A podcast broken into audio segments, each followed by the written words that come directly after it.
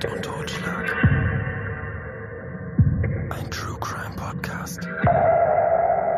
Von und mit Steffi. Hallo und herzlich willkommen zu einer neuen Episode. Schön, dass du wieder mit dabei bist. Bevor ich gleich mit dir in die Rocky Mountains zurück in das 19. Jahrhundert reise, möchte ich dich kurz auf mein Gewinnspiel bei Instagram bei von Mord und Totschlag aufmerksam machen. Ich verlose zweimal ein realistisches Krimispiel für zu Hause von Magnificum, getestet von echten Kriminologen. Mit der Ausgabe Die Firmenfeier, das letzte Fest des Oliver Bergmann, erhältst du unter anderem über 30 realistische Dokumente und Beweismittel, um das Netz aus Intrigen, Erpressung, Vetternwirtschaft und Exzessen auf dem letzten Fest des Oliver Bergmann zu lösen. Wenn du kein Instagram hast, schau einfach in die Beschreibung der Folge und schick mir deine Antwort auf meine Frage per Mail an von Mord und Totschlag at gmx.de. Dann schmeiß ich dich bei Instagram in den Lostopf. Viel Glück. Und jetzt schlüpf in deine dicken Winterschuhe, es geht ab in die Rocky Mountains. Es ist der 21. Januar des Jahres 1842, als im US-Bundesstaat Pennsylvania ein kleiner Junge zur Welt kommt. Seine Eltern, der Schreiner James und seine Frau Esther, nennen ihren kleinen Sohn Alfred. Es muss so um das Jahr 1850 herum gewesen sein, als Familie Pecker in den rund 750 Kilometer entfernten US-Bundesstaat Indiana zieht. Viel mehr ist über die Kindheit des Mannes, um den es in dieser Ausgabe geht, leider nicht bekannt. Eigentlich ist nicht einmal ganz sicher, wie James und Esther ihren Nachwuchs nun wirklich nannten. In offiziellen Dokumenten, zum Beispiel aus seiner Militärzeit, in den Gerichtsakten und später auch auf seinem Grabstein steht der Name Alfred G. Packer. Doch auf der anderen Seite unterschrieb Packer höchst selbst einige Dokumente mit dem Vornamen Alfred. Einen seiner Arme ziert ein Tattoo mit dem Schriftzug Alferd. Der Geschichte nach soll dem Tätowierer dieses Kunstwerkes allerdings ein Schreibfehler beim Einbringen der Farbe in die Haut seines Kunden unterlaufen sein. Doch Pecker soll sich so sehr über das Missgeschick des Künstlers amüsiert haben, dass er manchmal gar selbst mit dem Namen Alferd unterschrieb. Und so finden sich in der Literatur noch heute beide Schreibweisen. Der Einfachheit halber will ich Pecker aber bei dem Vornamen Alfred nennen. Man erzählt sich, Pecker habe sich mit seiner Familie zerstritten und sei deshalb als junger Mann in den rund 1200 Kilometer entfernten US-Bundesstaat Minnesota gezogen. Dort entschied Alfred sich, das Handwerk der Schusterei zu erlernen. Aber der amerikanische Bürgerkrieg, der zwischen April 1861 und April 1865 auf dem Doppelkontinent tobt, macht dem jungen Mann einen Strich durch seine zuvor gefassten Pläne. Jetzt will er lieber seinem Land dienen und meldet sich deshalb freiwillig zum Kriegsdienst in der Nordstaatenarmee. Es ist der 22. April des Jahres 1862, als der 20-Jährige zum 16. US-Infanterieregiment Kompanie F eingezogen wird. Doch nach nur acht Monaten muss Alfred Pecker ehrenvoll aus dem Militärdienst entlassen werden. Der 20-Jährige leidet unter epileptischen Anfällen, die beinahe jeden zweiten Tag auftreten und es ihm unmöglich machen, weiterhin aktiv im Bürgerkrieg mitzuwirken. Pecker lässt sich durch die Erkrankung aber nicht entmutigen. Im Sommer 1863, etwas über ein Jahr nach seiner ehrenvollen Entlassung aus dem Militär, bemüht sich der junge Mann erneut um die Aufnahme in den Kriegsdienst. Er versucht sein Glück diesmal im Bundesstaat Iowa. Und tatsächlich gelingt ihm sein Vorhaben. Pecker wird in das achte Iowa Kavallerieregiment Kompanie C einberufen. Doch erneut machen ihm seine epileptischen Anfälle zu schaffen. Und so erfolgt im April 1864 erneut Packers Entlassung aus dem Militärdienst. Resigniert macht sich der mittlerweile 22-Jährige auf den Weg gen Westen. Als Tagelöhner versucht er, um die Runden zu kommen. Mal verdingt er sich als Jäger, Fuhrmann, Rancharbeiter oder Ackergehilfe. Für wenige Monate versucht er sich sogar als Bergführer, Allerdings fehlt ihm dazu Talent und vor allem Orientierungssinn. Mehrfach soll er vom Weg abgekommen und sich verirrt haben. Keine der Anstellungen ist von langer Dauer. Nicht nur seine gesundheitlichen Probleme sind ein Hindernis bei der Verrichtung seiner Arbeit, auch sein schwieriger Charakter sorgt dafür, dass er nie lange einer Tätigkeit nachgeht. Menschen, die ihn kennen, sagen, dass kaum jemand Alfred Pecker mag. Dem Mann mit den großen, stechenden Augen und dem langen Ziegenbart im hageren Gesicht wird häufig Misstrauen entgegengebracht. Alfred gilt als verlogener, streitsüchtiger Mensch. Des Öfteren steht er auch mal in dem Verdacht, andere bestohlen zu haben. Zuletzt hangelt sich Packer von Minen zu Minenjob, doch ohne irgendwo richtig Fuß zu fassen. Für kurze Zeit ist er im Bundesstaat Colorado tätig, bevor es ihn dann in den Bundesstaat Utah zieht. Es ist der November 1873, als das Gerücht die Runde macht, dass es in der Gegend von Breckenridge in Colorado ein gewaltiges Goldvorkommen geben soll. Ganz aus der Luft gegriffen ist das Gerücht nicht, denn schon seit 1859 wird dort bereits erfolgreich nach Gold geschürft. Die Stelle, an der es nun dieses große Goldvorkommen geben soll, befindet sich westlich der Stadt Denver im San Juan Gebirge, einem Teil der Rocky Mountains. Das Gerücht verbreitet sich bis in den Bingham Canyon nahe Salt Lake City im Bundesstaat Utah. Auch dort gibt es Erzminen, in denen Gold, Silber, Blei und vor allem Kupfer vorkommt. Auch 20 Erdschürfern, die mit ihrer Ausbeute unzufrieden sind, kommt das Gemunkel zu Ohren. Bei den Männern bricht ein regelrechtes Goldfieber aus. Sie beschließen, die Gelegenheit beim Schopf zu packen. Und so brechen die Erdschürfern mit Pferden und Fuhrwerken in das 750 Kilometer entfernte Breckenridge auf. Die Gruppe ist eine reine Zweckgemeinschaft. Die Männer kennen sich kaum untereinander. Auch ist ihnen bewusst, dass vor ihnen eine gefährliche Reise liegt. Der Winter steht vor der Tür und ihr Weg führt sie über eine schwer zu bewältigende Gebirgspassage. Doch die Erzschürfer sind fest entschlossen, das Risiko in Kauf zu nehmen. Ihre Hoffnung ist, dass sie sich vor allen anderen Konkurrenten die besten Parzellen sichern können. Nach etwa 40 Kilometern Marsch treffen sie nahe Provo in Utah auf einen Mann. So berichtet es zumindest George Tracy, ein Mitglied der Expedition. Der Unbekannte stellt sich den Erdschürfern als Alfred Pecker vor. Die Männer und Pecker kommen ins Gespräch. Als die Expeditionsmitglieder dem 31-Jährigen von ihrem Vorhaben berichten, ist Alfred gleich Feuer und Flamme. Doch es gibt ein Problem. Pecker hat weder Geld noch passende Ausrüstung. Für die Gruppe ist der Mann nur nutzloser Ballast. Alfred Pecker spürt die Vorbehalte der Expeditionsmitglieder ihm gegenüber. Deshalb greift er zu einer List. Der 31-Jährige behauptet kurzerhand, er selbst sei auch Erdschürfer und zudem kenne er sich in dem Gebiet im San Juan Gebirge gut aus, so dass er den Männern als Führer dienen könnte. Letztere Lüge ändert die Situation schlagartig. Denn keiner der Expeditionsteilnehmer verfügt über genauere Ortskenntnisse in Colorado. Und so lassen sie sich überzeugen, dass es durchaus Sinn macht, Alfred Pecker mitzunehmen. Sie ahnen nicht, dass sie einer schweren Täuschung unterliegen. Im Verlaufe des Trips gewinnen die Erdschürfer zunehmend den Eindruck, dass Pecker sie hinsichtlich seiner angeblich hervorragenden Ortskenntnisse angeschwindelt haben muss. Als Führer ist der Mann auf jeden Fall nicht zu gebrauchen. Pecker gibt sich faul und unbelehrbar. Zudem ist er gierig auf die Vorräte der Erdschürfer. Es ist Alfred nicht einmal peinlich, förmlich um Essen bei den anderen Männern zu betteln. Dabei kann Pecker selbst nichts zur Nahrungsbeschaffung beitragen, da er nur mit einem Revolver bewaffnet, aber kein Gewehr mit sich führt. Und als sei das nicht schon anstrengend genug, gerät Pecker auch noch ständig in Streit mit Frank Miller, einem der Erdschürfer. Die Stimmung in der Gruppe ist schon bald auf dem Siedepunkt angelangt. Die Expeditionsteilnehmer kommen auf ihrer Reise kaum voran. Sie folgen dem Mormon Trail, der bereits zugeschneit ist. Manchenteils lässt sich der Wegverlauf nicht mehr ausmachen. Pferde und Fuhrwerke bleiben immer wieder in dem kalten, festen Schnee stecken. Die Männer irren durch die weiße, trostlose Winterlandschaft. Nur noch ihr Kompass zeigt ihnen die Himmelsrichtung, in die sie laufen müssen. Andere Anhaltspunkte haben sie nicht. Die Vorräte der Gruppe gehen rasch zur Neige. Ihnen bleibt schon bald nichts anderes mehr übrig, als auf das Pferdefutter zurückzugreifen. Und schon bald werden in der Gruppe erste Befürchtungen laut, dass sie wohl bald die Pferde schlachten müssen, um nicht zu verhungern. Es ist Alfred Peckers 32. Geburtstag, als die Gruppe am 21. Januar 1874 völlig entkräftet und hungrig auf das Lager des Häuptlings Uray nahe Montrose im nordwestlichen Teil des Bundesstaates Colorado stoßen. Häuptling Uray führt den Stamm der Ankampagre aus dem Volk der Ute an.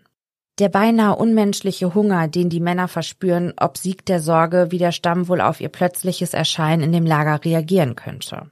Teile des Ute-Volkes befinden sich in einem gewaltsamen Konflikt mit Siedlern und Armee. Aber nicht der Unkampagre-Stamm. Ihr Häuptling setzt sich Zeit seines Lebens für eine friedliche Koexistenz mit den Weißen ein. Und so hat die Gruppe Glück.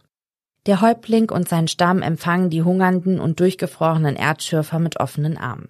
Der Stammesführer sorgt dafür, dass die 21 Männer sich mit einer üppigen Mahlzeit stärken können und stellt ihnen Unterkünfte zur Verfügung, damit sie sich ein wenig ausruhen können. Als der Häuptling von den Reiseplänen der Gruppe hört, rät er den Männern eindringlich davon ab, die Expedition fortzuführen. In der Winterzeit seien die Gebirgspässe viel zu gefährlich. Der Schnee dort sei so hoch, dass die Erdschürfer darin versinken würden. Der Häuptling rät der Gruppe, ihre Reise erst im Frühjahr fortzusetzen. Bis dahin seien sie selbstverständlich seine Gäste. Der Stamm würde die Vorräte mit den Männern teilen. Nicht alle Erdschürfer sind von dem Vorschlag des Häuptlings begeistert. Es ist erst Anfang Februar, gerade einmal zwei Wochen nach ihrer Ankunft, als elf der 21 Expeditionsmitglieder ungeduldig werden. Der Drang, vor allen anderen zu den Minen zu gelangen, um sich die besten Schürfplätze zu sichern, ist größer als die Angst, den Weg dorthin wegen dem immer noch anhaltenden Schneefall nicht zu überleben. Häuptling Uray merkt, dass die Männer sich nicht von ihrem Plan abbringen lassen wollen. Deshalb schildert er den Erdschürfern detailliert, wie sie die Berge am besten umgehen können. Außerdem sagt der Stammesführer den Erdschürfern zu, sie mit ausreichend Proviant für die Reise zu versorgen. Pekka hingegen behauptet, er kenne einen kürzeren Weg. Allerdings führt der direkt durch die Berge. Es herrscht Uneinigkeit in der Gruppe. Doch George Noon, Frank Miller, James Humphrey, Israel Swan und Shannon Bell entscheiden, sich Alfred Pekka anzuschließen. Die sechs Männer verlassen am 9. Februar 1874 das Lager und machen sich auf den Weg. Rund 120 Kilometer Fußmarsch liegen vor der Gruppe um Alfred Pekka. Die Goldschiffer haben allerdings keine Schneeschuhe im Gepäck und auch zweckmäßige Kleidung, die sie vor der eisigen Kälte in den Bergen schützt, ist nicht vorhanden. Und auch sonst ist ihre Ausrüstung bestehend aus zwei Gewehren, einer Pistole, etwas Munition, einem Messer, einem Beil und wenigen Streichhölzern, aber keinem Feuerstein, mehr als dürftig. Die andere fünfköpfige Gruppe um Oliver Lutzenheißer hingegen verlassen sich lieber auf die Empfehlung von Häuptling Uray. Die Männer folgen bei schlechtem Wetter und eisigen Temperaturen überwiegend dem Verlauf des Gunnison River. Doch obwohl sie dem Fluss folgen, so wie der Häuptling es ihnen empfohlen hat, gehen ihnen die Vorräte aus, bevor sie ihr Ziel erreichen können. Die Männer sind völlig entkräftet und dem Hungertod nah, als einige Kuhhirten sie finden und die Erzschürfer mit in ihr Lager nehmen. Hier bleiben sie bis Ende April des Jahres 1874. Um die Gruppe von Erzschürfern rund um Pekka steht es indes nicht besser. Nicht einmal 14 Tage werden sie mit ihren Lebensmittelvorräten auskommen. Doch diese Menge benötigen sie, um die Wegstrecke, ohne zu verhungern, bewältigen zu können. Vorausgesetzt natürlich, sie schaffen es, den kalten Schnee und die unwegsamen Berge zu bezwingen. Mehr als zwei Monate vergehen, ohne dass irgendjemand etwas über den Verbleib der Gruppe um Pekka gehört hat. Bis am 16. April 1874 ein Mann über einen noch zugefrorenen See torkelt. Seine Füße stecken in zerrissenen Lumpen. Er trägt ein Gewehr, ein Messer, einen Tornister und eine Kaffeekanne aus Stahl bei sich. Es ist Alfred Pecker. Dem Tod näher als dem Leben wankt Pecker auf die Los Pinos Indian Agency zu. Dort angekommen, bittet er verzweifelt um Essen und Unterkunft. Die Anwesenden in der Agentur hieven Pecker auf einen Stuhl und stellen ihm etwas zu essen auf den Tisch. Gierig nimmt Alfred einige Bissen, er bricht aber alles wieder. Lange habe er gehungert, berichtet er. Deshalb habe sich seine Verdauung wohl umgestellt, entschuldigt sich der Mann. Man reicht Pekka Whisky. Der 32-Jährige nimmt einige Schlucke der Spirituose, bevor er erzählt, was ihm in den letzten Wochen und Monaten widerfahren ist. Pekka berichtet von Utah und der geplanten Expedition in die Berge und wie die Gruppe auf Häuptling Uray und seinen Stamm traf und wie ein Teil der Gruppe, der auch Pekka angehörte, sich entschied, ihren Weg trotz der schlechten Wetterverhältnisse fortzusetzen. Doch dann sei Alfred plötzlich schneeblind geworden. Bei einer Schneeblindheit verbrennen Hornhaut und Binderhaut durch die reflektierenden Sonnenstrahlen auf dem hellen Schnee. Die Augen schmerzen, sind gerötet, Tränen, man ist lichtempfindlich und es kann zu Sehstörungen kommen. Schneeblindheit kann einige Tage andauern, Zeit, die Packers Mitreisende wegen der geringen Vorräte nicht hatten. Sie gaben ihm ein Gewehr und hätten ihn dann einfach zurückgelassen. Packer habe gedacht, dass die Erdschürfer bestimmt Hilfe schicken würden, sobald sie eine Siedlung erreichten. Doch der 32-Jährige habe vergeblich auf Rettung gewartet. Wurzeln und Rosenknospen hätten ihm geholfen, nicht zu verhungern. Als es endlich zu tauen begann, habe er sich bis hier zur Agentur durchgeschlagen. Doch wo seine Kameraden abgeblieben sind, das vermochte er nicht zu sagen. Gebannt hören ihm die Anwesenden zu. Doch so recht können sie die Geschichte des Fremden nicht glauben. Pekka sah so gar nicht wie jemand aus, der dem Hungertod soeben von der Schippe gesprungen war. Sein Gesicht wirkt nicht abgemagert, eher gar aufgedunsen, und auf den Rippen hat er auch noch reichlich Speck. Pekka sieht so ganz anders aus als all die Hungerleider, die ihnen in der Vergangenheit begegneten. Nur noch ausgezerrte, klapprige Skelette mit einer dünnen Schicht Haut überzogen waren sie gewesen. Alfred behauptet, er habe kein Geld. Deshalb erklärt sich Major Downer, Friedensrichter in der Indian Agency, bereit, ihm sein Winchester-Gewehr für 10 Dollar abzukaufen. Zehn Tage lang bleibt Packer in der Agentur, bis er ankündigt, in seine Heimat Pennsylvania zurückkehren zu wollen. Die benötigten Vorräte wolle er sich in der benachbarten Stadt Suache besorgen. Dort angekommen nimmt Packer sich ein Zimmer in Dolan's Saloon. Der Eigentümer, Larry Dolan, erzählt später, dass der Gast während seines Aufenthaltes rund 100 Dollar hingeblättert habe. Außerdem habe Packer dem Eigentümer sogar offeriert, ihm 300 Dollar zu leihen. Und in dem Gemischtwarenladen von Otto Mears soll Packer während seines Aufenthaltes in der Stadt nochmals 78 Dollar ausgegeben haben.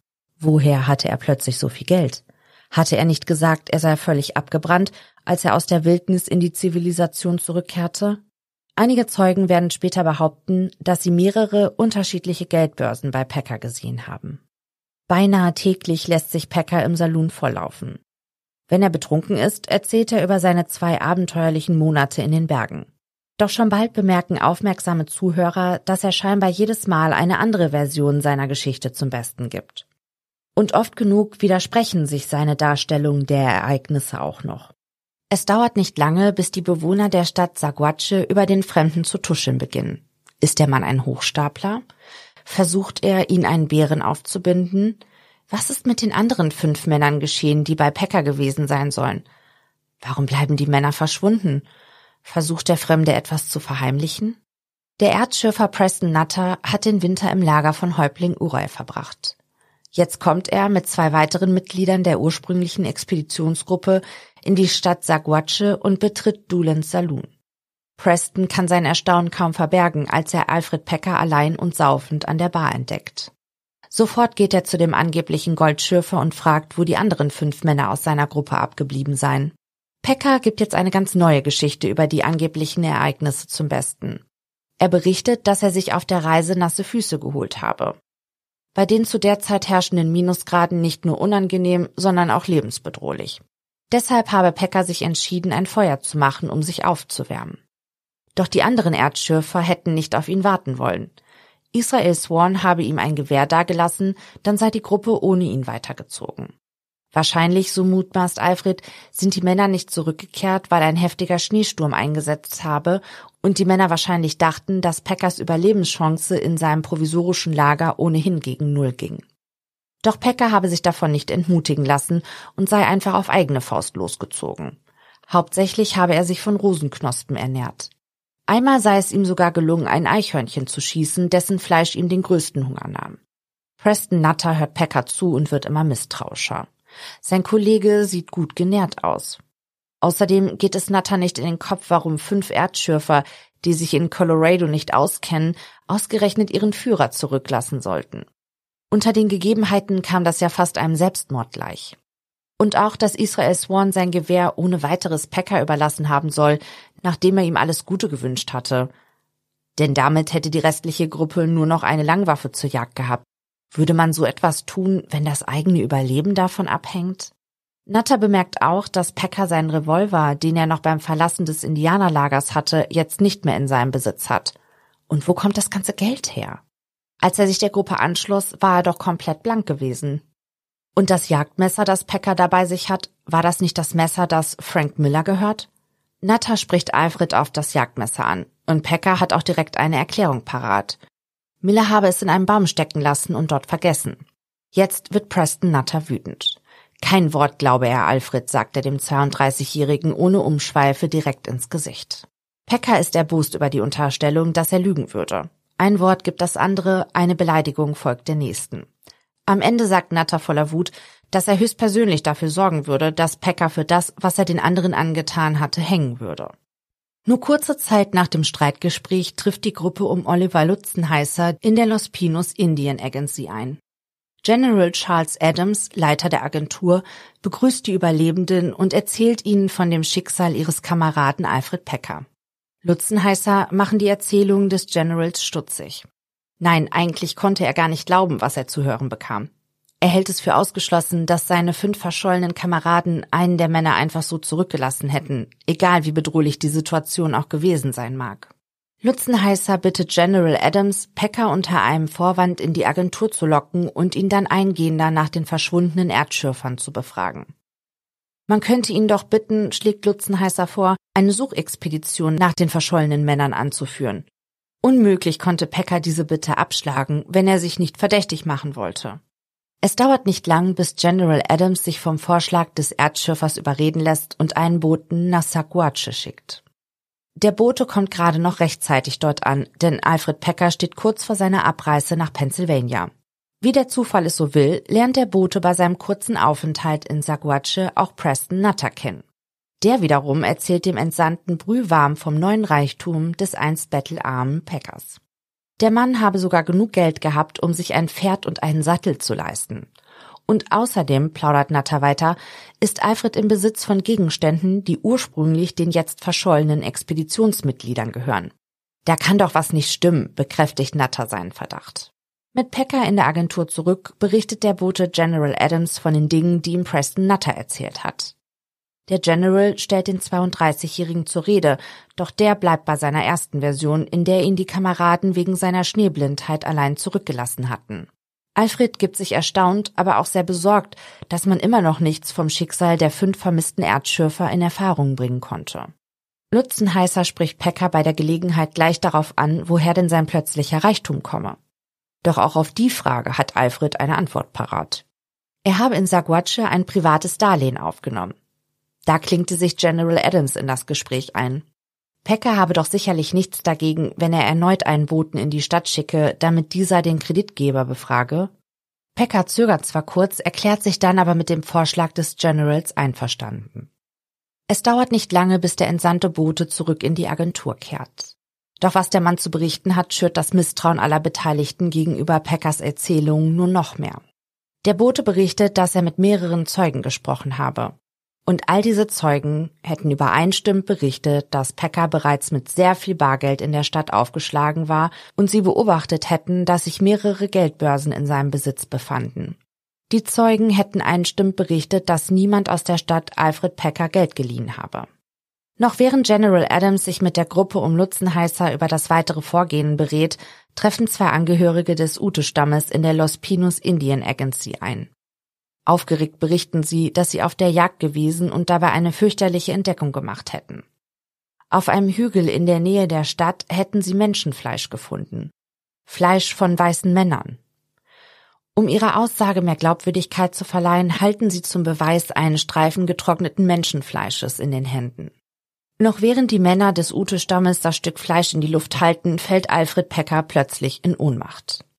Kaum wieder bei Sinn bettelt der 32-Jährige um Gnade. Er schwört, dass er ein umfassendes Geständnis ablegen wolle. Sein Geständnis leitet er mit den Worten ein, es ist nicht das erste Mal in der Geschichte, dass Menschen gezwungen waren, sich gegenseitig aufzuessen. Herman Lauter, der ebenfalls für die Agentur arbeitet, protokolliert das erste Geständnis von Alfred Pecker, das er am 8. Mai 1874 ablegt und im Anschluss mit seiner Unterschrift beglaubigt. Pecker erzählt, dass seine Gruppe den Stamm von Häuptling Uray mit einem Lebensmittelvorrat für 14 Tage verlassen habe. Doch das unwegsame Gelände, die schlechten Witterungsbedingungen und der damit einhergehende höhere Energieverbrauch hätten dafür gesorgt, dass der Proviant viel früher als gedacht aufgebraucht war. Und wegen der extremen Kälte hätten die Männer auch keine Wildtiere gesichtet, die sie hätten erlegen können. Bäche und Seen seien zugefroren und Angeln damit unmöglich gewesen. In den folgenden Tagen hätten sie sich von Kiefernharz, Rosenknospen und einigen wenigen genießbaren Wurzeln ernährt. Der Hunger sei immer schlimmer geworden. Die Männer hätten sich laut Pecker schon bald auf beunruhigende Weise beäugt. Sie schlugen ein notdürftiges Lager auf und Alfred habe sich auf den Weg gemacht, um Brennholz zu suchen. Als er zurückgekehrt sei, habe er sehen müssen, wie vier Männer um den am Boden liegenden toten Israel Swan herumgestanden hätten. Entsetzt habe er festgestellt, dass sein Kamerad mit einem Beil erschlagen worden war. Als er in dem Lager eintraf, seien die anderen Männer schon dabei gewesen, den Leichnam von Swan zu zerlegen. Nachdem er den ersten Schock überwunden habe, habe er sich den anderen beim Zerteilen der Leiche angeschlossen. Dabei hätten sie mehrere tausend Dollar in den Taschen des Toten gefunden, die sie untereinander aufgeteilt hätten. Das Gewehr von Swan habe Packer an sich genommen. Gemeinsam hätten die fünf Männer dann die essbaren Teile von Swans Körper gegessen. Packer sei mit dem Gewehr von Swan auf Jagd gegangen, doch ohne Erfolg. Erneut habe sich ein quälendes Hungergefühl in der Gruppe breit gemacht. Er, also Packer, nun Humphrey und Bell hätten sich dann heimlich untereinander abgesprochen, Frank Miller zu töten. Der Mann sei ein untersetzter Typ mit, Zitat, noch etwas mehr Fleisch auf den Rippen gewesen. Als Miller sich nach einem Stück Feuerholz bückte, habe einer der Männer ihn von hinten mit einem Beilhieb niedergestreckt. Im Anschluss hätten sie Miller geschlachtet und dann gegessen. Bei dieser Gelegenheit sei Packer auch in den Besitz des Jagdmessers von Miller gekommen. Und auch das Bargeld des Ermordeten hätten die verbliebenen Männer wieder unter sich aufgeteilt. Nach dem Mord an Miller hätte sich die vierköpfige Gruppe wieder in Bewegung gesetzt. Doch der Winter in den Rocky Mountains sei unerbittlich gewesen. Kaum seien sie vorangekommen, hätten vor lauter dichtem Schnee und peitschendem Wind kaum etwas sehen können. Wieder sei der Hunger kaum auszuhalten gewesen, so dass erst Humphrey und dann nun hätten dran glauben müssen. Zum Schluss seien nur noch Bell und er übrig geblieben, gibt Packer zu Protokoll. Die beiden Männer hätten beim Namen des Allmächtigen einen Pakt geschlossen, sich niemals gegenseitig zu töten und aufzuessen. Sowohl Packer als auch Bell hätten zu diesem Zeitpunkt jeweils ein Gewehr und mehrere tausend Dollar aus dem Besitz ihrer ermordeten Kameraden besessen. Beide Männer seien zuversichtlich gewesen, dass sie zu zweit mit dem kleinen Angebot an Wild, das sich ab und an zeigte, schon gut über die Runden kommen würden. Außerdem hätten sich Bell und Packer geschworen, niemals mit jemandem darüber zu sprechen, dass sie angesichts der schrecklichen Umstände zu Kannibalen geworden waren. Niemand würde verstehen, dass ihr Vorgehen überlebensnotwendig gewesen war. Stattdessen, so hätten sie beschlossen, wollten sie allen Leuten erzählen, dass ihre vier Kameraden den fürchterlichen Witterungsbedingungen zum Opfer gefallen waren. Doch der Friede zwischen Bell und Packer habe nur wenige Tage angehalten. In der Zeit hätten sie sich von Wurzeln und einem Hasen ernährt, den sie erlegen konnten. Erschöpft und abgekämpft hätten die beiden Männer dann ihr provisorisches Lager an einem großen See aufgeschlagen, dessen Ufer mit Tannen dicht bewachsen war. Mehrere Tage hätten sie dort ausgeharrt, bis Bell plötzlich völlig ausgerastet sei und gebrüllt habe, dass er es nicht mehr länger aushalten könne. Ganz außer sich habe Bell Packer eröffnet, dass einer von ihnen nun sterben müsse, damit wenigstens der andere noch eine Überlebenschance habe. Mit den Worten habe Bell sich eine Flinte geschnappt und sei auf Packer zugestürmt. Bell habe versucht, Packer mit dem Gewehr den Schädel einzuschlagen, doch Alfred habe den Angriff parieren können. Den Bruchteil dieser Sekunde habe Packer genutzt, um sich das Beil zu schnappen und seinem Widersacher mit der Axt auf den Kopf zu schlagen. Dann habe er den Toten zerlegt und alle Fleischteile des Toten, die ihm essbar erschienen, über dem heißen Feuer gebraten. Sein Hunger sei so groß gewesen, dass er sich den Bauch mit den Überresten seines Kameraden regelrecht vollgestopft habe. Das übrig gebliebene Fleisch habe er sich als Vorrat eingepackt, bevor er sich wieder auf den Weg machte. Doch er habe nicht so recht gewusst, wo er sich genau befand und in welche Richtung er nun gehen musste. Aber bevor er sich auf den Weg machte, habe er noch Bells Besitztümer an sich genommen. Wäre ja auch sonst reine Verschwendung gewesen. Eine ganze Weile sei er durch die triste Winterlandschaft gestapft, bis er einen Hügel erklomm, von wo aus er in der Ferne die Los Pinos Indian Agency erkannt habe. Dort auf dem Berg habe er sich des restlichen Fleisches von Bell entledigt. Er habe gehofft, dass die Wildtiere sich schon um die Entsorgung kümmern würden. Aber Packer gibt auch zu Protokoll, dass er zugeben müsse, dass ihm das Wegschmeißen des Fleisches schwer gefallen sei, habe ihm Bells Bruststück doch vorzüglich geschmeckt. Lutzenheißer und die anderen Erdschürfer glauben Alfred kein Wort. So war Bell doch ein Kamerad gewesen, der, ohne zu zögern, sein Leben für das eines anderen Menschen geopfert hätte, wenn es die Situation von ihm verlangt hätte. Ein Mensch mit solchen Charakterzügen würde doch in einer Notlage nicht plötzlich anfangen, andere Personen einfach abzuschlachten. Nein, die Geschichte ist einfach unglaubwürdig. General Adams beschließt, einen Suchtrupp zu organisieren.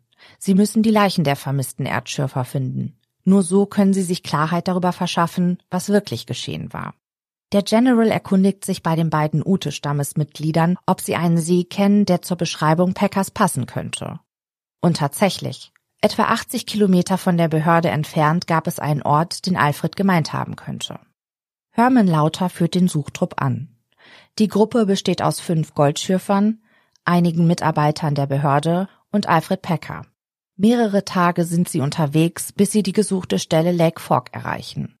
Doch kaum dort angekommen, blickt Pecker sich ratlos in der Umgebung um, bevor er dem Suchtrupp eröffnet, dass er die Gegend nicht kenne.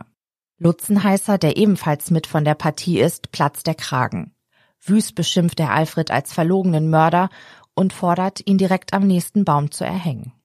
So akribisch die Männer auch suchen, sie finden keine Spur der verschollenen Goldschürfer. Resigniert entscheidet der Anführer Herman, dass es Zeit ist, sich auf den Rückweg zu machen. Der Suchtrupp trottet los. Niemand ahnt, dass Pecker ein großes Messer in seinem Mantel versteckt. Die Männer haben erst einige Kilometer hinter sich gebracht, als Pecker plötzlich aus dem Nichts das Messer zückt und auf Herman lauter losstürmt. Doch den anderen Männern gelingt es, Alfred zu überwältigen und ihm das Messer abzunehmen, bevor Lauter ernsthaft verletzt werden kann. Zurück in der Behörde berichtet der Suchtrupp General Adams von dem versuchten Mordanschlag. Der zögert keine Sekunde und ordnet an, dass Packer in das Gefängnis nach Sackwedge gebracht werden soll. Bis zu diesem Zeitpunkt war der General noch versucht gewesen, den Schilderungen Packers zu glauben. Doch der grundlose, feige Angriff aus dem Hinterhalt auf einen seiner Angestellten lässt ihn nun langsam zweifeln. Packer fristet die kommenden Tage seine Zeit in einer kalten, kargen Gefängniszelle. Hier hat er viel Zeit zum Nachdenken. Und so beschließt er, sein erstes Geständnis zu revidieren. Jetzt erzählt er, dass seine Gruppe in einen heftigen Schneesturm geraten sei. Sie hätten die Orientierung verloren und ihre Vorräte seien schnell aufgebraucht gewesen. Wild war nicht in Sicht und Angeln bei den zugefrorenen Seen nicht möglich. Und zu allem Übel seien ihnen dann auch noch die Streichhölzer ausgegangen. Doch sie hätten sich beholfen, indem sie die glühende Holzkohle in einer Stahlkanne transportierten, die eigentlich für Kaffee vorgesehen war. Der Hunger sei so fürchterlich gewesen, dass sie am Ende gar ihre Schuhe über dem Feuer rösteten und versuchten, das Leder zu essen. An dem Punkt angekommen, hätten die Männer eine Vereinbarung getroffen. Sollte einer von ihnen den Kälte- oder Hungertod sterben, so dürften die anderen das Fleisch des Toten essen, um ihre Überlebenschancen zu erhöhen. Erschöpft und entkräftet seien sie weitergezogen. Auch auf ihrem weiteren Weg hätten sie keine Nahrung gefunden. Nach einigen Tagen sei Israel Swan plötzlich während ihres Marsches zusammengebrochen. Sie suchten Schutz in einer Senke nahe einem See, der von hohen Kiefern umsäumt war. Es habe nicht lange gedauert, da sei Swan an Kälte und Hunger gestorben. Wie vereinbart hätten Pecker und die anderen dann Teile seiner Leiche verzehrt. Das alles habe sich nur zehn Tage, nachdem sie das Lager der Ute verließen, abgespielt. Es soll vier oder fünf Tage später gewesen sein, als auch James Humphrey verstarb. Auch sein Leichnam hätte den Überlebenden als Nahrung gedient.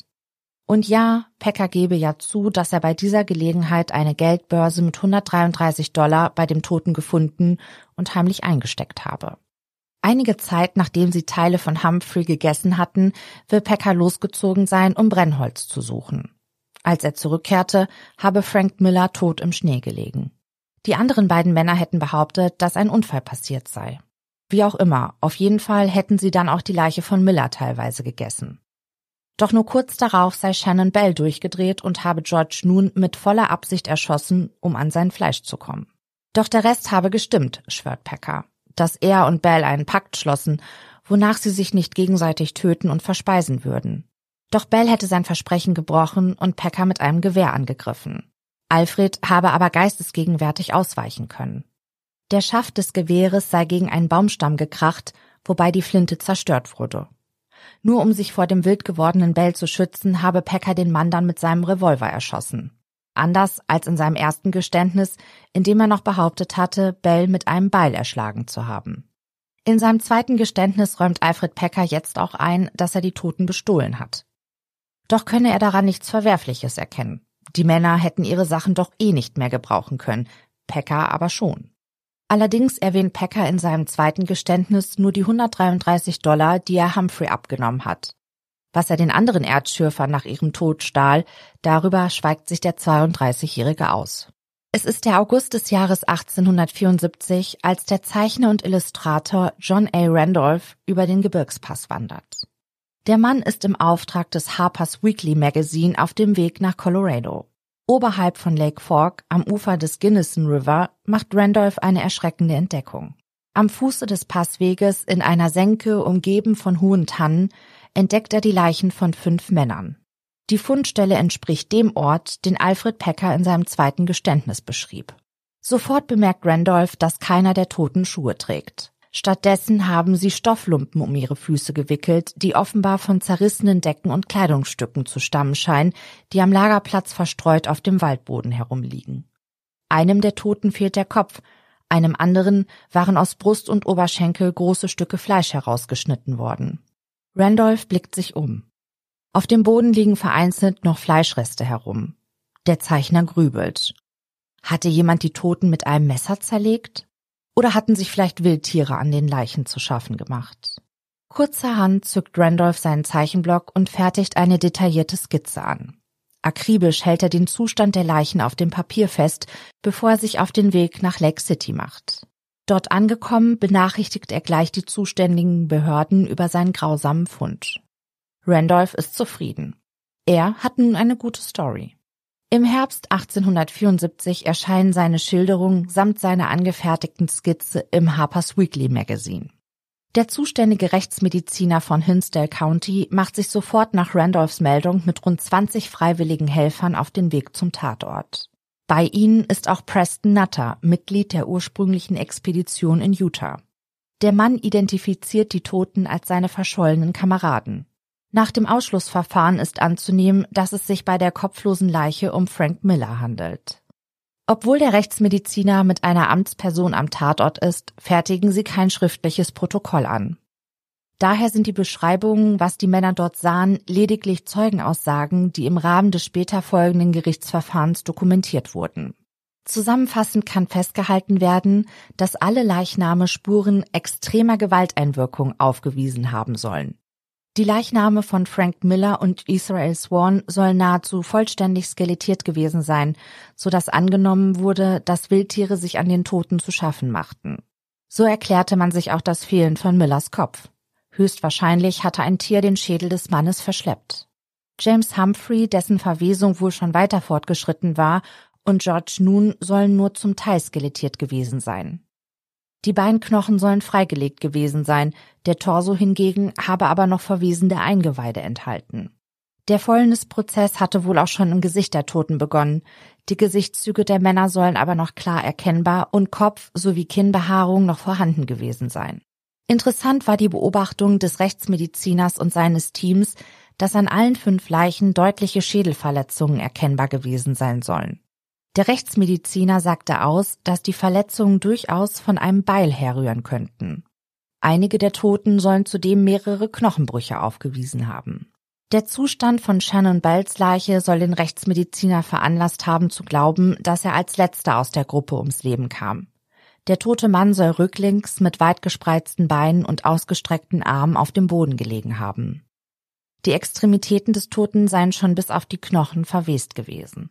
Bemerkenswert fand der Rechtsmediziner, dass die Hände von Bell noch vollständig erhalten und die Haut noch nicht zerstört gewesen sei. Ebenso wie Gesicht und Kopfhaar des Toten. Im Gegensatz zum restlichen Körper, der zu einer modrigen Masse verquollen gewesen sei. Der Täter hatte so fest zugeschlagen, dass Bells Schädeldach völlig zerstört gewesen sein soll. Der Rechtsmediziner gab an, dass bei Noon, Humphrey und Bell an einigen Stellen augenscheinlich mit einem Messer Fleisch und Muskeln entfernt worden waren. Zumindest sollen entsprechende Einkerbungen an den Knochen der Toten den Schluss zugelassen haben. Tierfraß hielt der Rechtsmediziner der Spurenlage nach für unwahrscheinlich. Rückenmark und innere Organe der Toten sollen noch weitestgehend vorhanden gewesen sein. Für Alfred Pecker wird die Luft langsam dünner, widerspricht doch die Aufwindesituation seiner Kameraden in mehreren Punkten seinen Geständnissen. Alle fünf Männer waren an einem Platz gefunden worden obwohl Pecker ja behauptete, die Männer seien an unterschiedlichen Orten ums Leben gekommen. Da nur an drei der Leichen Hinweise auf einen stattgefundenen Kannibalismus gefunden wurden, erscheint auch Peckers Geschichte über das gemeinschaftliche Verzehren der Toten, die den Hunger oder Kältetod gestorben sein sollen, mindestens zweifelhaft. Zwar entdeckte der Rechtsmediziner neben den Leichen tatsächlich eine Flinte, die in mehrere Teile zerbrochen war. Doch anders als Pecker behauptet, deuteten die Spuren eher darauf hin, dass der Mörder mit dem Gewehr eines seiner Opfer niedergeschlagen hatte. Zumindest konnte der Rechtsmediziner keine Hinweise an der Flinte finden, die Peckers Behauptung, dass das Gewehr an einem Baumschaft zerschellt war, stützen würden. Zumindest die zerfetzten Lumpen an den Füßen der Toten scheinen die Aussage von Pecker zu bestätigen, dass die Männer in ihrer Verzweiflung versucht hatten, ihre Schuhe zu essen. Der Rechtsmediziner und die anderen am Tatort Anwesenden kommen zu dem Schluss, dass die fünf Männer kaltblütig ermordet worden waren. Und das höchstwahrscheinlich von Alfred Pecker. Zudem glauben sie, dass die Morde sich deutlich früher zugetragen hatten, als Pecker es behauptet. Ihre Theorie stützt die Tatsache, dass den Zeugenaussagen zufolge noch nicht alles Proviant aufgebraucht worden war. Vielleicht, so glaubt der Rechtsmediziner, hatte Pecker nach den Morden gehofft, an die restlichen Lebensmittelvorräte zu gelangen und mit den Wertgegenständen seiner Opfer aus der Wildnis zu entkommen. Doch dann habe ihn wahrscheinlich ein heftiger Schneesturm überrascht. An ein Weiterkommen sei deshalb schließlich nicht mehr zu denken gewesen und Pecker war gezwungen, dort zu bleiben. Die Theorie wird durch den Umstand gestützt, dass man nur wenige Schritte vom Tatort entfernt einen notdürftig zusammengezimmerten Unterstand entdeckte. Hier fanden sich einige Dinge aus dem Besitz der Toten. Die Gruppe um Rechtsmediziner Ray glaubt, dass Pecker hier zwei Monate ausharrte und sich bei Hunger an dem Fleisch seiner Opfer bediente. Die Minusgrade, die zwischen Februar und April 1874 in dem Gebiet herrschten, dürften dafür gesorgt haben, dass die Leichen der Männer nicht verwesten. Doch der Umstand, dass die Toten sich in einem unterschiedlichen Verwesungszustand befanden, passt nicht so ganz zu dem vermuteten Ablauf der Geschehnisse und wirft die Frage auf, ob die Goldschürfer wirklich alle zur selben Stunde getötet wurden. Doch Rechtsmediziner Ray und andere Gesetzesvertreter beschäftigen sich nicht weiter mit dieser Frage. Nachdem Ray und die anderen Freiwilligen den Tatort begutachtet haben, bestatten sie die Leichen der Männer in der Nähe des Fundortes, bevor sich die Gruppe auf den Rückweg nach Sackwedge macht. Sie sind gespannt, wie Alfred Pecker auf ihre Erkenntnisse reagieren und welche Lügen er nun auftischen würde. Sie ahnen nicht, dass es dazu aber gar nicht erst kommen wird. Die Behörden von Sackwidge sollen nicht sonderlich darüber erfreut gewesen sein, dass sie Pecker auf Kosten des Steuerzahlers im Gefängnis beherbergen und bewachen mussten, war der Mann zu dem Zeitpunkt noch keines wirklich schwerwiegenden Verbrechens angeklagt. Seine Inhaftierung war die Folge des versuchten Mordanschlags auf Herman Lauter. Doch die Beweislage ist dünn, der Versuch ohnehin fehlgeschlagen, Pecker droht deswegen keine ernsthafte Bestrafung. Man erzählt sich, jemand habe dem Gefangenen einen Schlüssel zugesteckt und ihn mit etwas Proviant versorgt, so dass Pecker ohne Probleme aus der Haftanstalt fliehen konnte. Alfred Pecker bleibt für mehrere Jahre wie vom Erdboden verschluckt. Doch die Menschen vergessen Alfred Pecker nicht. Über die Stadtgrenzen hinaus berichtet die Presse über den Fall und die Flucht des mutmaßlichen Mörders. Schon bald sind die Menschen im Land sich einig, dass Pecker eiskalt geplant hat, seine Gruppe in eine Falle zu locken, um sie dann zu töten und auszurauben. Die Vermutung, dass sich Pecker vom Fleisch der Toten ernährt hat, stößt nicht auf große Empörung. In der Einöde, wo keine Hilfe zu erwarten ist, kann man sich im Notfall über Tabus hinwegsetzen, wenn das eigene Leben davon abhängt, so das damalige verankerte Bewusstsein der amerikanischen Bevölkerung. Doch jemanden zu töten oder in eine Falle zu locken, stellt einen unverzeihlichen Hochverrat dar. Und genau das ist, was Pecker vermutlich getan hat. Neun lange Jahre ziehen ins Land, ohne dass jemand weiß, wo Alfred Pecker sich aufhält. Das ändert sich am 11. März 1883.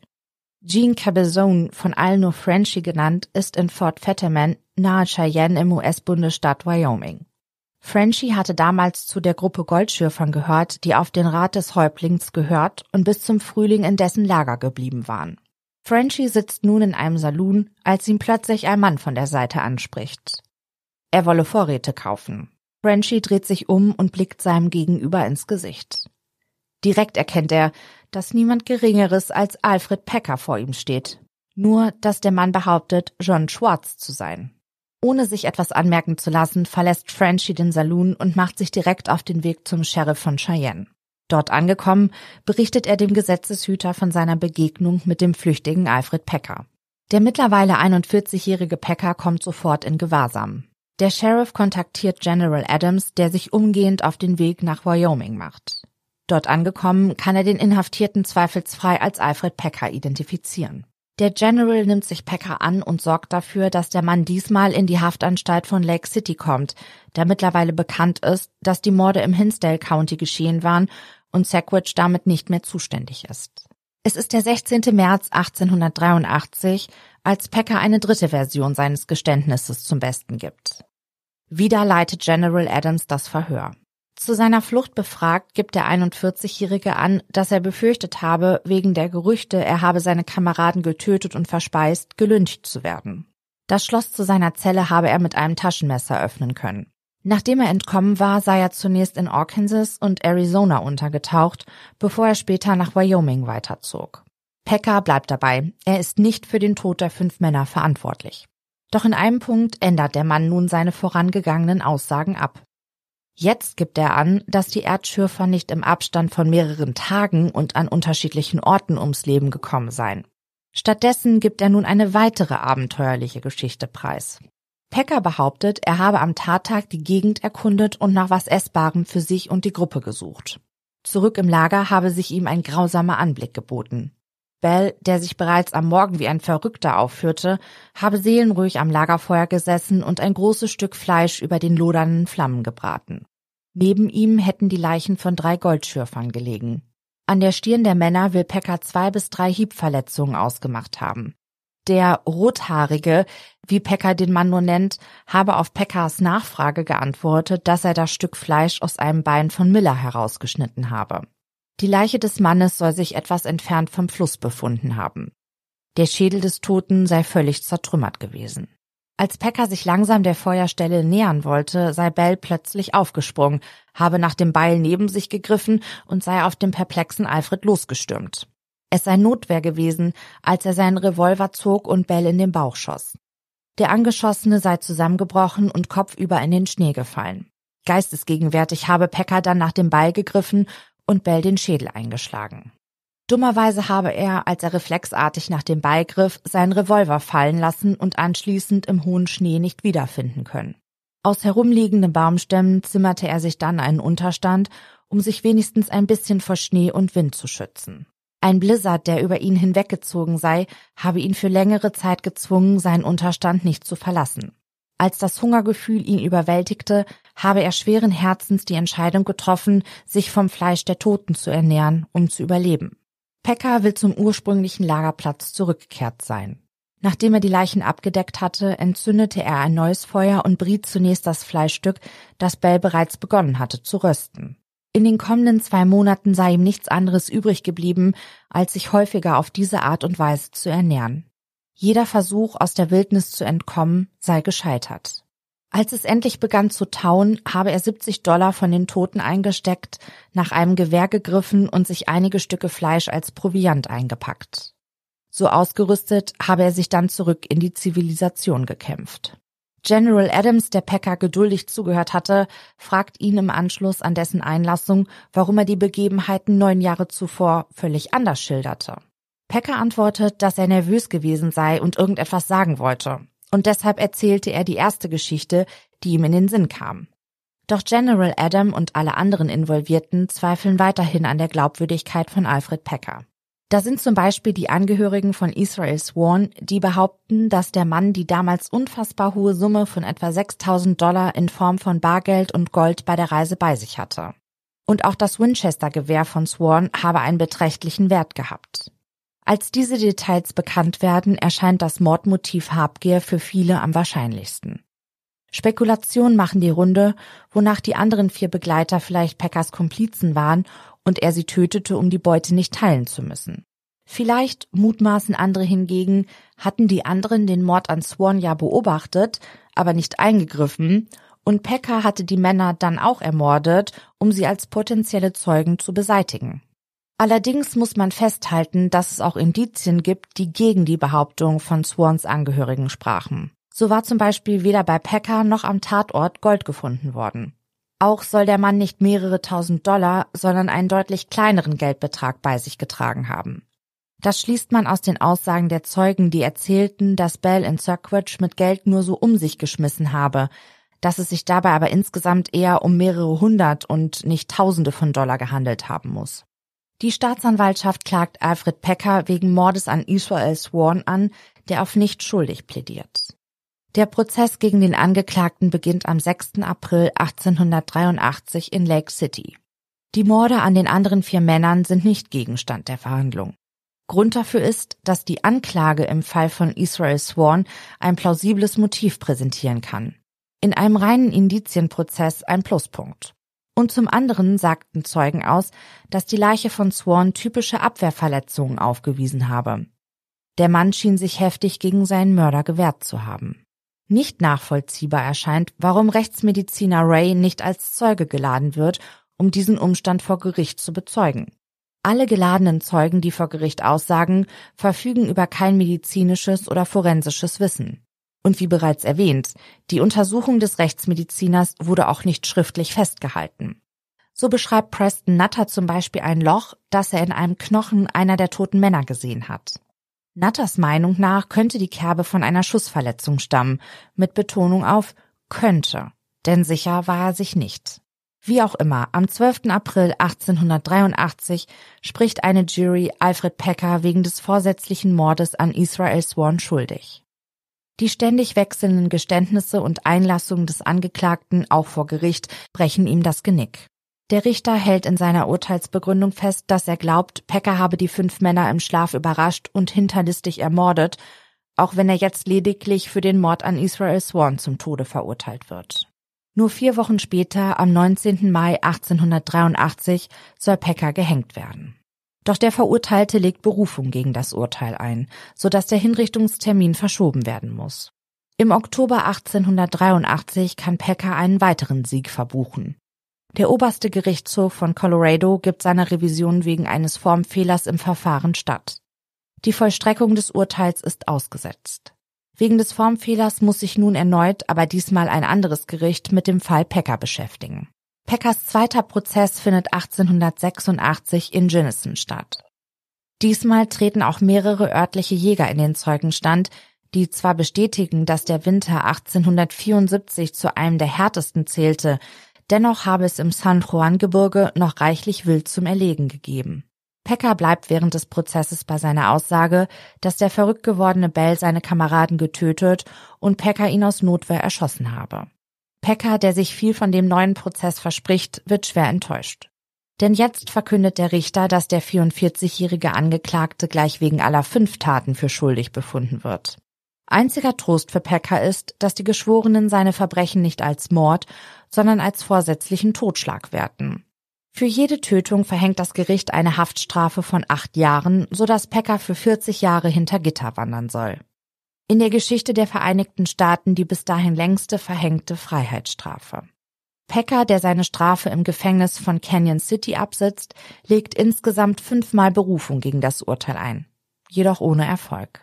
Nach 16 Jahren Haft beantragt Pecker eine vorzeitige Entlassung auf Bewährung. Sein Gesuch wird zunächst abgelehnt, bis Polly Pry, Reporterin bei der Denver Post, beginnt, sich für die Geschichte des Verurteilten zu interessieren. Sie glaubt Pecker, dass er unschuldig ist. Deshalb ruft sie eine Kampagne ins Leben, die sich für die Freilassung von Alfred Pecker einsetzt. Mit dem Rückhalt der Denver Post schafft die Frau es auch, die Aufmerksamkeit des amtierenden Gouverneurs Charles Thomas auf sich zu ziehen. Die Reporterin zeichnet von Pecker das Bild eines einfachen Mannes aus der Mitte des Volkes, der sich plötzlich und unverschuldet in einer tragisch aussichtslosen Lage wiederfand. Er habe nur getan, was getan werden musste, um in der Situation zu überleben. Polly Pry stürzt sich auf den Kannibalismus und unterstellt, dass die Gesellschaft an dem Verurteilten ein Exempel statuieren wollte. Dabei lässt die Reporterin ganz außer Acht, dass in keinem der beiden Urteile der Kannibalismus als strafverschärfend gewertet wurde. Pecker ist faktisch nicht wegen des Kannibalismus verurteilt worden. Doch jetzt, 25 Jahre nach den Ereignissen in den Rocky Mountains, trifft Pry auf offene Ohren bei ihrer Leserschaft. Pecker nutzt das ihm entgegengebrachte Wohlwollen und reicht erneut ein Bewährungsgesuch ein. Anbei das Attest des Gefängnisarztes, der Pecker eine Nierenerkrankung bescheinigt, die den Gefängnisaufenthalt für den mittlerweile 59-Jährigen lebensbedrohlich mache. Im Februar 1901 wird dem Antrag von Pecker deshalb stattgegeben. Nachdem Pecker aus der Haft entlassen ist, stellt ihn die Denver Post in Colorado als Sicherheitskraft ein.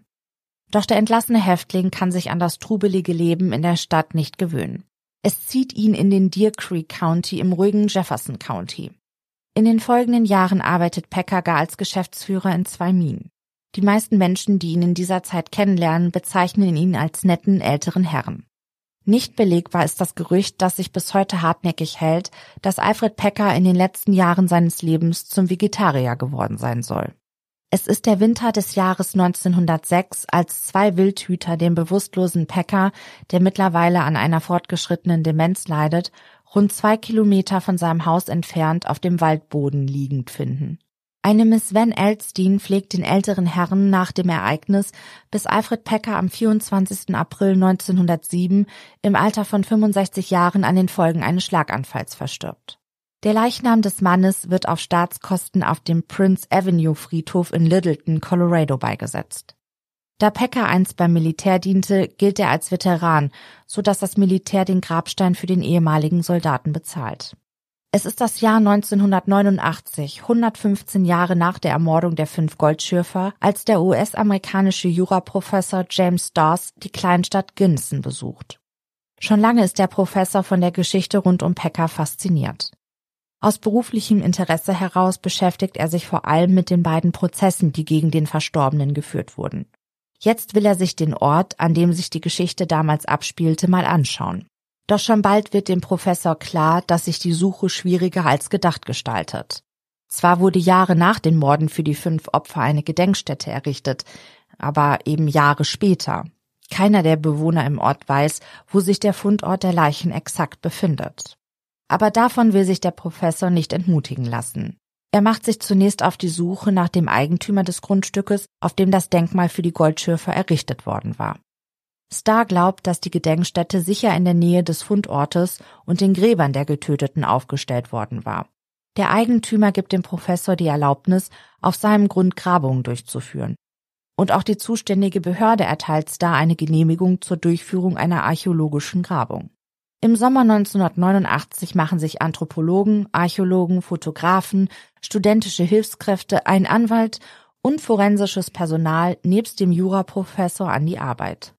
Mit einem speziellen Radargerät laufen sie das Terrain ab und werden schon bald fündig.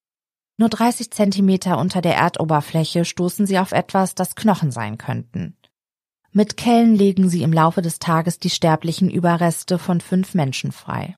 Sie haben Glück, die Knochen haben sich nicht untereinander vermischt, was die Arbeit für die Anthropologen deutlich vereinfacht. Die Skelette werden fotografiert, in beschriftete Kisten verstaut und in das Labor der University of Arizona verfrachtet. Dort gelingt es den Experten mit Hilfe von aufwendigen Untersuchungen und Analysen, die Identität der Toten zu klären. Im Anschluss werden die Knochen genau in Augenschein genommen. Bei den vier vorhandenen Schädeln stellen die Forensiker schwere Kopfverletzungen fest. Als Tatwaffe kommt möglicherweise ein Beil in Betracht. Schnittkerben an Armen und Händen bei drei der Opfer werten die Experten als Abwehrverletzungen. Daneben dokumentieren die Forensiker noch weitere, tiefere Kerben im Knochengewebe. Sie schlussfolgern daraus, dass jemand mit einem Messer Fleischstücke der Toten herausgeschnitten hatte. Diese Spuren entdecken die Forensiker an allen der fünf Skelette. Der Juraprofessor Starr kommt nach den Untersuchungen zu dem Ergebnis, dass Alfred Pecker alle fünf Männer ermordet und sich dann von ihren Leichen ernährt hatte. Pecker selbst hatte die Geschehnisse ja immer wieder anders dargestellt. Doch ob Pecker die Tat geplant hatte oder ob es sich um eine Affekttat handelte, das kann auch nach den Analysen nicht mit Bestimmtheit gesagt werden. Einzig der Umstand, dass zwei der Toten keine Abwehrverletzung aufweisen, lässt den Schluss zu, dass er die Männer wahrscheinlich im Schlaf überrascht und getötet hatte. Im Jahre 1994 untersucht David Bailey, Kurator des Museum of Western Colorado, in Gunnison erneut den Tatort. Seinen Angaben zufolge findet er dort Alfred Peckers Pistole, einen Colt aus dem Baujahr 1862. Drei Kugeln sollen sich noch in der Kammer befunden haben. Doch lange Zeit war nicht klar, ob die Waffe einst auch tatsächlich Alfred Pecker gehört hatte. Erst im Jahr 2001 gelingt es Dr. Richard Dujay vom Mesa State College nachzuweisen, dass die in dem Revolver befindliche Munition identisch mit der Kugel ist, die das Verletzungsmuster an den Knochen von Shannon Bell verursacht haben muss. Nach Abschluss seiner Untersuchung kommt er zu dem Schluss, dass Pecker Bell in den Unterleib geschossen haben muss. Natürlich lässt sich damit nicht die Frage klären, ob Pecker damals, wie von ihm behauptet, aus Notwehr handelte oder ob er ganz gezielt auf sein Gegenüber geschossen hatte, vielleicht weil Bell sein letztes, überrumpeltes Opfer war. Was sich damals wirklich in dem zugeschneiten San Juan Gebirge in den Rocky Mountains abspielte, wird wohl nie mehr zu klären sein. Die University of Colorado macht sich in den 1960er Jahren einen Spaß aus der Geschichte rund um Alfred Pecker und benennt ihre Kantine nach Peckers Spitzname. Die einen finden es lustig, die anderen geschmacklos. Doch bis heute kann man in der Unimensa am Alfred Pecker Grill oder an der Alfred Pecker Salatbar ein Mittagessen zu sich nehmen.